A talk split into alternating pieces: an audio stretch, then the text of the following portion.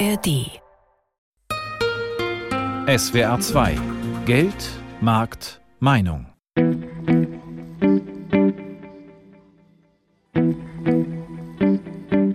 Das Wirtschaftsmagazin heute mit Susanne Henn. Schön, dass Sie dabei sind.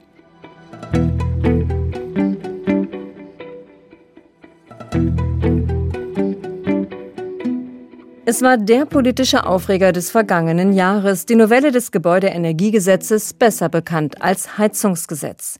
Die an sich gute Idee, beim Tausch einer Heizung die Nutzung von deutlich mehr erneuerbaren Energien vorzuschreiben, löste einen Sturm der Entrüstung aus, vor allem wegen möglicher Mehrkosten für Hausbesitzer und sozialer Ungerechtigkeiten.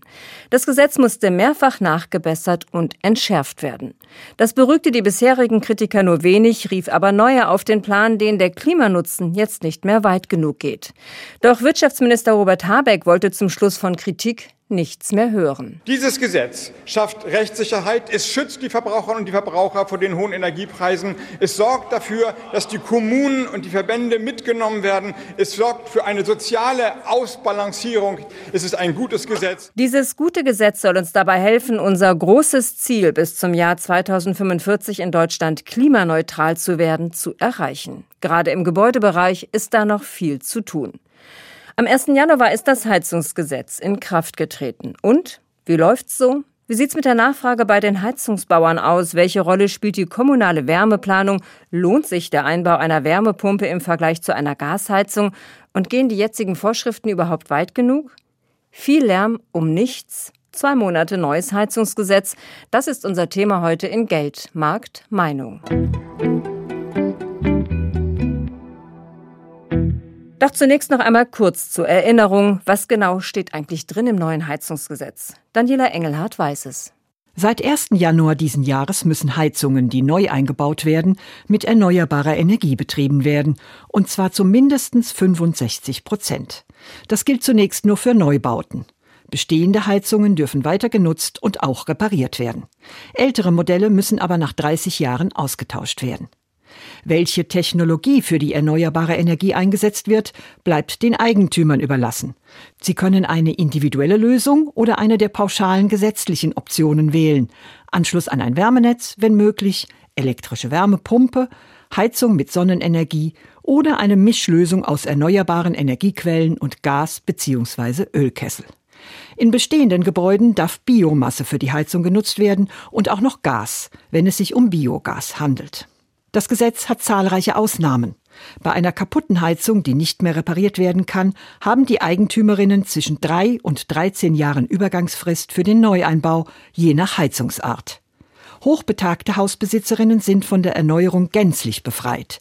Auch Wohnungseigentümerinnen über 80 müssen ihre Etagenheizungen nicht austauschen, solange sie noch darin wohnen. Darüber hinaus gibt es eine allgemeine Härtefallregelung. Hier wird geprüft, ob die Investitionen in einem angemessenen Verhältnis zum Wert des Gebäudes stehen. Der Umstieg auf erneuerbare Energien beim Heizen wird vom Staat finanziell gefördert. Die Kommunen müssen einen Wärmeplan aufstellen, in dem festgehalten wird, welche Gebiete mit welcher Wärme versorgt werden können. Das klingt ganz einfach, aber genau das ist die kommunale Wärmeplanung nicht. Was ist dabei eigentlich die Aufgabe der Kommunen? Welche Fristen müssen beachtet werden? Und wo sind die Probleme? Alice Thielson. Wer heizt wie und mit was? Das sind Fragen, die jetzt neu gestellt werden. Denn wenn das Ziel ist, bis 2045 klimaneutral zu werden, dann spielt die Heizung eine zentrale Rolle. Öl- und Gasheizungen müssen Auslaufmodelle sein. Der Brennstoff sollte aus erneuerbaren Quellen kommen. Wärmepumpe, Pelletheizung zum Beispiel oder über ein Wärmenetz die Abwärme eines Industriebetriebs nutzen. Was da für die einzelnen Städte und Gemeinden die beste Lösung ist, das sollen kommunale Wärmepläne herausfinden. Veit Bürger vom Öko-Institut Freiburg ist jemand, der sich schon früh für solche Pläne stark gemacht hat. Ich finde die Wärmeplanung schon ein ganz tolles Instrument, weil sie den Gebäudeeigentümern Orientierung gibt, welche Optionen sie haben. Und weil sie den Infrastrukturbetreibern auch eine gewisse Sicherheit gibt. Planungssicherheit und Entscheidungssicherheit. In was sollen Hausbesitzer, Gemeinden und Energieversorger am besten investieren, um künftig klimafreundlich zu heizen? Das Wärmeplanungsgesetz des Bundes schreibt vor, dass Großstädte mit mehr als 100.000 Einwohnern eine solche Wärmeplanung bis Mitte 2026 vorlegen müssen. Kleinere Städte und Gemeinden haben noch zwei Jahre länger Zeit. Eine zeitliche Staffelung, die aus Sicht von Veit Bürger Sinn macht. Die großen Kommunen haben ihren Verwaltungen oft ausreichend Leute sitzen, die sich auskennen mit wärmespezifischen Dingen. Und das ist in kleinen Kommunen oftmals nicht der Fall. Und da müssen diese Kompetenzen einfach jetzt nach und nach aufgebaut werden. Was auf Bundesebene jetzt erst zum Jahresbeginn in Kraft getreten ist, hat Baden-Württemberg als eines der ersten Bundesländer im ersten Schritt schon hinter sich. Hier gilt schon seit dem Jahr 2001 eine verbindliche kommunale Wärmeplanung. Von den 104 Stadtkreisen und großen Kreisstädten haben über 60 inzwischen ihre gesetzlich vorgeschriebene Wärmeplanung vorgelegt. Über 200 Kommunen haben schon Anträge gestellt, um es freiwillig zu tun. Jürgen Scheurer ist Geschäftsführer der Plattform Erneuerbare Energien PEE. E. In ihr sind Branchen aus dem Bereich Erneuerbare in Baden-Württemberg zusammengeschlossen. Jürgen Scheurer kann Erfahrungen aus der Praxis teilen. So eine Planung ist nicht ganz billig. Das ist natürlich auch notwendig dass da Fördermittel in diesen Bereich gehen, damit die Kommunen mit den Kosten allein schon für die Planung nicht alleine gelassen werden. Wärmeplanung braucht Geld. Mit insgesamt 500 Millionen Euro fördert der Bund die Planungskosten. Wärmeplanung braucht auch Personal. Eine knappe Ressource derzeit gibt Jürgen Scheurer von der baden-württembergischen Plattform Erneuerbare Energien zu bedenken. Wir haben überall Fachkräftemangel und die Planungsbüros sind gut ausgelastet und das sind häufig halt auch Spezialisten und die sind nicht an jeder Straßenecke zu finden. Fachkräfte werden auch nach der Wärmeplanung gefragt sein, wenn es darum geht, Heizungen auszutauschen oder vor allem Fernwärmenetze aus- und aufzubauen. Denn die werden bei der Wärmewende eine zentrale Rolle spielen. Bundesweit sind bislang erst rund 14 Prozent der Haushalte an Fernwärme angeschlossen. Mit dem Wärmeplanungsgesetz sind stramme Ziele vorgegeben. Der Wärmeexperte des Öko-Instituts Veit Bürger sieht aber keine Alternative. Es wird Engpässe gehen und der Zeitplan ist auch ambitioniert. Mit Sicherheit wird die eine oder andere Kommune es in der Frist nicht schaffen. Trotzdem halte ich die Fristen schon für angemessen angesichts der Dringlichkeit der Aufgabe, die damit zu lösen ist.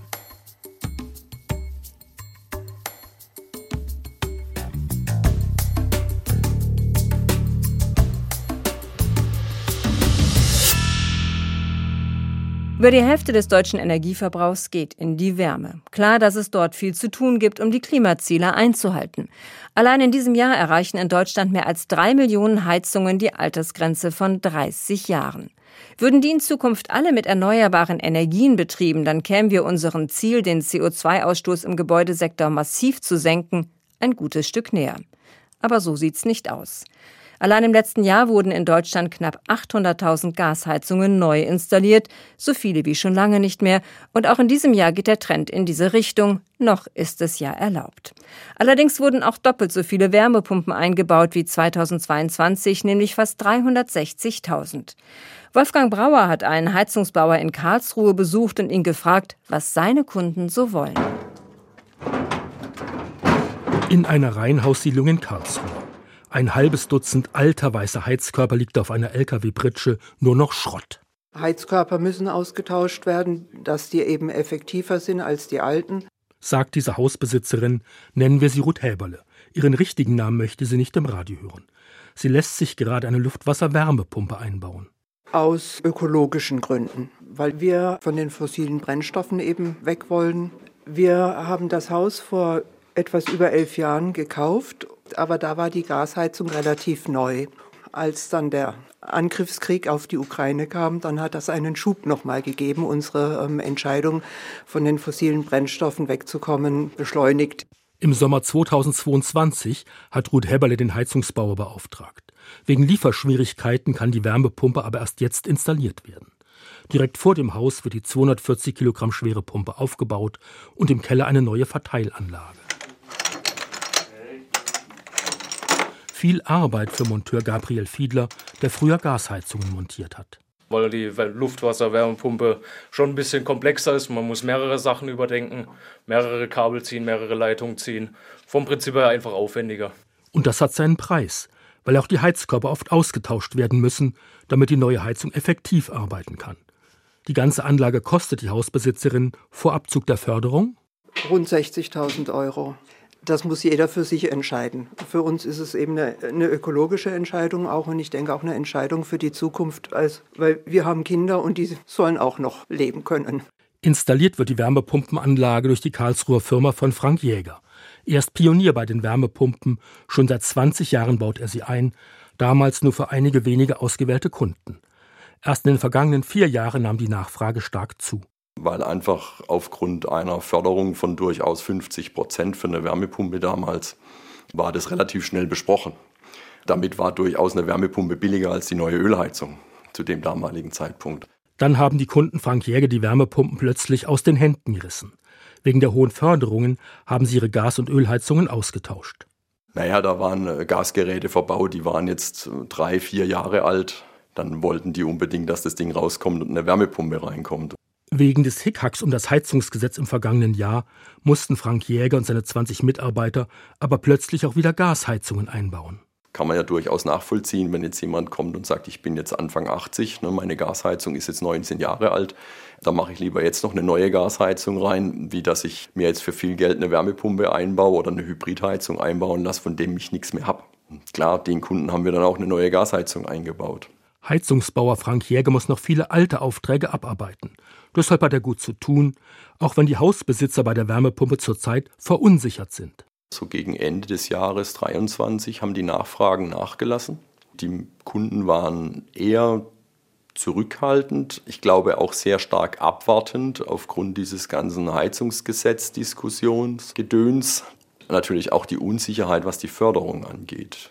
Aber Frank Jäger denkt, dass die Nachfrage nach Wärmepumpen langfristig wieder steigen wird, vorausgesetzt, es gibt klare Regeln bei der Förderung und den Rahmenbedingungen. Dass es da nicht ständig ein Auf und Ab gibt.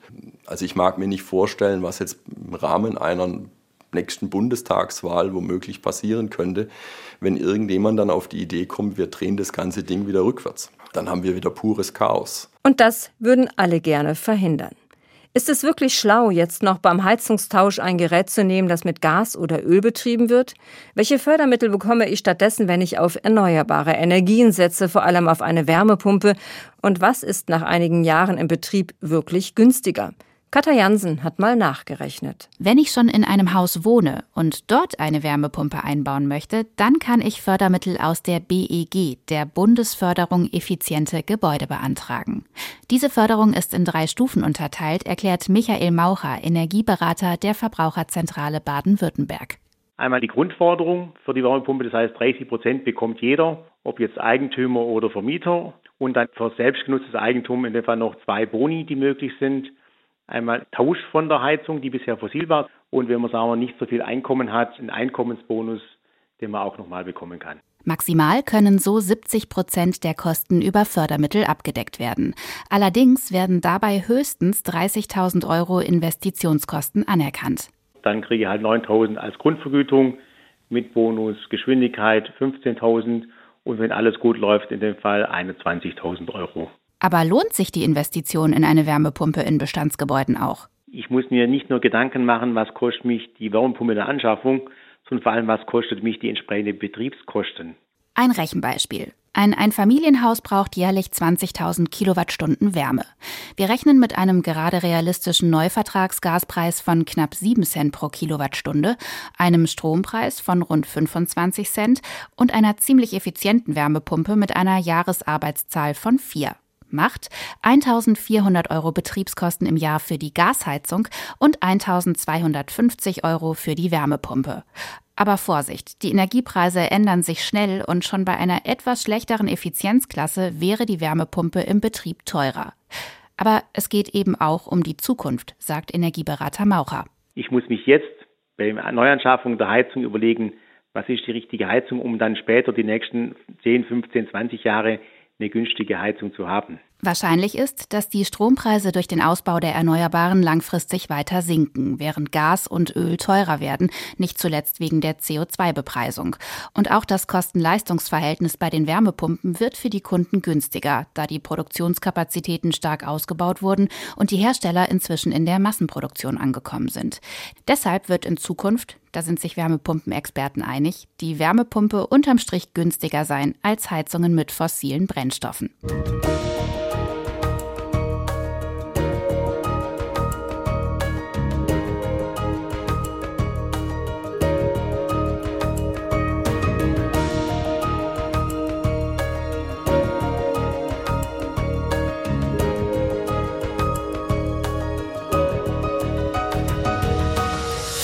Wer sich jetzt noch eine Öl- oder Gasheizung einbauen lassen will, der kann das zwar tun, aber er muss sich beraten lassen, um zu klären, ob eine Heizung, die auf regenerative Energien setzt, nicht doch die bessere Option wäre.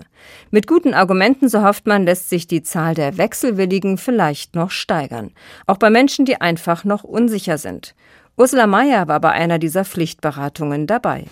Besuch in einem über 300 Jahre alten kleinen Haus in Bad Homburg. Das gehört Familie Ochs. Mutter Monika führt den Energieberater Markus Hohmann nach oben in die zweite Etage. Dort ist hinter einer Tür eine etwa 20 Jahre alte Gasheizung versteckt. Die könnte man eigentlich einfach austauschen gegen eine neue, meint die 75-Jährige. Ich bin mit dem Gas zufrieden. Aber ich bin nicht alleinige Eigentümerin, sondern die Kinder noch mit. Und die befürworten eher klimafreundliche Alternativen. Etwa die 50-jährige Annette, die hier selbst wohnt. Wärmepumpe ist eine gute und wichtige Alternative, auf jeden Fall. Entschieden hat sich Familie Ochs aber noch nicht. Letztlich ist es auch eine Frage des Geldes. Der Energieberater rechnet Ihnen vor, eine neue Gasheizung zu installieren, ist mit bis zu 20.000 Euro vielleicht erst einmal am günstigsten. Beim Betrieb dürften jährlich, abhängig vom Verbrauch, aber rund 3.600 Euro anfallen, Gaskosten und CO2-Steuern zusammengerechnet. Im Laufe der nächsten zehn Jahre dürften die Steuern nämlich deutlich ansteigen, schätzt Markus Hohmann. Also dann wäre die Steuer tatsächlich irgendwie ungefähr 50 Prozent nochmal on top auf den eigentlichen Gaspreis, den man bezahlt. Langfristig könnte sich daher eine Wärmepumpe lohnen, für die die Familie etwa 40.000 Euro ausgeben müsste. Ob dieses Gerät das Haus wirtschaftlich beheizen würde, schaut sich der Energieberater nun genauer an. Er berechnet ebenfalls, wie viel Raum es insgesamt zu beheizen gibt und ob die Heizkörper dafür ausreichend groß sind. Der ist nicht groß, aber wir haben eins, zwei, drei Stück. Da bin ich schon ganz froh. Ja. Auch die Fassade ist gedämmt, die Fenster sind relativ neu. Das spricht aus Sicht des Energieberaters für eine Wärmepumpe. Eine Pelletheizung wäre ebenfalls möglich. Nur wohin mit diesen Heizgeräten? Oben, wo die alte Heizung steht, ist nicht genug Platz, meint Hohmann. Und der Boden könnte dieses Gewicht auf Dauer auch nicht tragen. Ja, irgendwann ähm, fragen die Balken doch mal nach, ne? ob das denn der Ernst sei. Ja. Gemeinsam geht es also runter in den Keller. Da wartet auf den Energieberater die nächste Überraschung. Äh, ja, Raumhöhe ist hier tatsächlich etwas übersichtlich. Sagen wir mal so 1,80 rund. Deshalb kann hier nicht jedes Gerät aufgestellt werden und alle Heizungsleitungen von oben nach unten zu verlegen, dürfte die Familie ein paar tausend Euro extra kosten. Dazu macht die Außeneinheit der Wärmepumpe Geräusche, gibt der Energieberater zu bedenken. Im Vergleich dazu wäre eine traditionelle Gasheizung leiser, Allerdings muss selbst die langfristig klimafreundlich betrieben werden. Und wenn ich mir heute eine Anlage einbaue, sollte die ja eigentlich 20 Jahre laufen mhm. können. Und wenn ich natürlich jetzt aber schon Anforderungen habe, das heißt, du musst jetzt aber 60 Prozent schon beimischen an grünem Brennstoff, und die Anlage kann das einfach nicht, ist auch die Frage, wie soll das funktionieren dann. Denn solche Geräte gibt es laut Hohmann bislang kaum auf dem Markt. So lässt diese Pflichtberatung rund um Heizungen auch Fragen offen. Bis die Familie eine endgültige Entscheidung trifft, will sie sich noch weiter schlau machen, meint Annette Ochs. Also insofern fand ich es jetzt schon informativ und gut und muss aber noch nacharbeiten. Das Heizungsgesetz wurde nicht beschlossen, um Hausbesitzer zu schikanieren oder um den Herstellern von Wärmepumpen ein Auftragshoch zu bescheren, sondern um unsere Klimaziele, die ja aufgrund der vielen Krisenherde auf der Welt in letzter Zeit etwas ins Vergessen geraten sind, zu erreichen. Und, wir haben es schon gehört, gerade im Wärmebereich ist noch viel zu tun und da spielt der Gebäudesektor eine große Rolle. Da kommt dann schon die Frage auf, reicht das, was da beschlossen wurde, überhaupt aus? Darüber habe ich mich mit Professor Claudia Kempfert unterhalten. Sie leitet beim Deutschen Institut für Wirtschaftsforschung die Abteilung Energie, Verkehr und Umwelt. Frau Kempfert, das Heizungsgesetz in seiner jetzigen Form, hilft uns das entscheidend dabei, die Klimaziele zu erreichen? Das Heizungsgesetz hilft durchaus, äh, die Klimaziele zu erreichen, wenn es denn gelingt, dass bei den Menschen auch ankommt, äh, dass sie etwas ändern müssen. Das betrifft ja in erster Linie die Immobilien- oder Hauseigentümer, aber eben auch größere Immobilienkonzerne. Wenn es da ankommt, dass man wirklich auch umstellt in Richtung Alternativen zum fossilen Erdgas und Öl, dann kann es durchaus gelingen. Ich habe so ein bisschen den Eindruck, dass es noch nicht so ganz gelungen ist aufgrund der öffentlichen Debatte darüber, dass noch immer viele Menschen Gasheizungen einbauen, ist ein schlechtes Signal.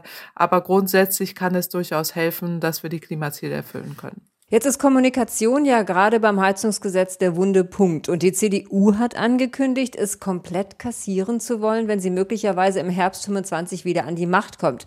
Abgesehen davon, dass sie dazu vermutlich gar nicht in der Lage sein wird, weil sie dann eine absolute Mehrheit bräuchte oder die Stimmen der AfD. Welchen Eindruck machen solche Ankündigungen bei den Bürgern und Bürgerinnen? Ja, ich halte das für fatal und finde es auch falsch, dass man so etwas ankündigt. Man kann ja in der Sache streiten und da hat die CDU ja auch alles Recht dazu, das alles zu kritisieren, was die Bundesregierung macht. Aber dass wir Klimaziele zu erfüllen haben, hat ja auch eine Kanzlerin äh, mit beschlossen, die CDU-Kanzlerin äh, Merkel. Und insofern halte ich es für falsch, wenn man da den Eindruck erweckt, die BürgerInnen können sich darauf einstellen, dass alles so wird wie früher. Das wird ja nicht passieren können. Die Dinge haben sich geändert. Wir leben in Zeiten von hohen Gas- und Ölpreisen. Die CO2-Preise werden zunehmen nehmen. Wir müssen uns umstellen. Gerade im Gebäudebereich haben Öl und Gas keine Zukunft und das muss man den Menschen auch besser erklären. Und da halte ich es für besser, wenn auch die CDU konstruktiv nach vorne schauen würde. Was würde denn passieren, Frau Kempfert, wenn das Gesetz vielleicht nicht komplett gekippt, aber wieder aufgeweicht würde? Na, ich hielt es für fatal, wenn das Gesetz jetzt wieder aufgeweicht werden würde. Die Intention wäre ja dahinter, na ja, wir können die Dinge zurückdrehen. Die Menschen bräuchten sich nicht mehr darum kümmern, dass irgendwie sich was verändert. Und das kann so nicht funktionieren. Die Bundesländer erarbeiten gerade Wärmepläne für die jeweiligen Kommunen, für die Städte. Da wird es auch Veränderungen geben, Optionen für die Bürgerinnen und Bürger. Und dann vor dem Hintergrund, dass ja auch die CO2-Preise zunehmen werden. Und das ist eine europäische Gesetzgebung, äh, der wir hier verpflichtet sind. Da kann jetzt eine Regierung in Deutschland gar nicht so viel verändern. Das muss man den Menschen erklären. CO2-Preise zunehmen heißt, dass sich Öl und Gas verteuert und deswegen äh, muss man davon weg, Lösungen aufzeigen, Alternativen anbieten. Das wäre auch wichtig in einer zukünftigen Regierung. Kostet uns das ganze Hickhack eigentlich eine Menge Geld? Also das Hickhack äh, kostet uns schon Geld. Man sieht ja, was äh, es bedeutet, dass eben sehr viele Menschen, Immobilienbesitzer, Hauseigentümer noch immer sehr große Mengen an Gasheizungen einbauen, so nach dem Motto, das mache ich jetzt nochmal eben schnell und nicht wissen, in welche Kostenfalle sie hier laufen. Einerseits, weil die CO2-Preise zunehmen, andererseits, weil Gaspreise, Ölpreise auch zunehmen werden. Wir sind noch immer in einer schwierigen, auch geopolitischen Lage international und aber auch die Klimaziele, die es zu erfüllen äh, gilt. Und da kommt auch eine zukünftige Regierung nicht raus. Dazu haben wir auch europäisch uns verpflichtet und deswegen ist es so wichtig, dass man hier Transparenz schafft und Lösungen anbietet. Die können hier anders aussehen in einer zukünftigen Regierung. Das mag ja sein, aber grundsätzlich die Tatsache, dass wir wegkommen müssen von Öl und Gas im Heizungsbereich, da wird auch eine zukünftige Regierung nichts dran ändern können. Das war Professor Claudia Kempfert vom DEW. Vielen Dank, Frau Kempfert. Ich danke Ihnen.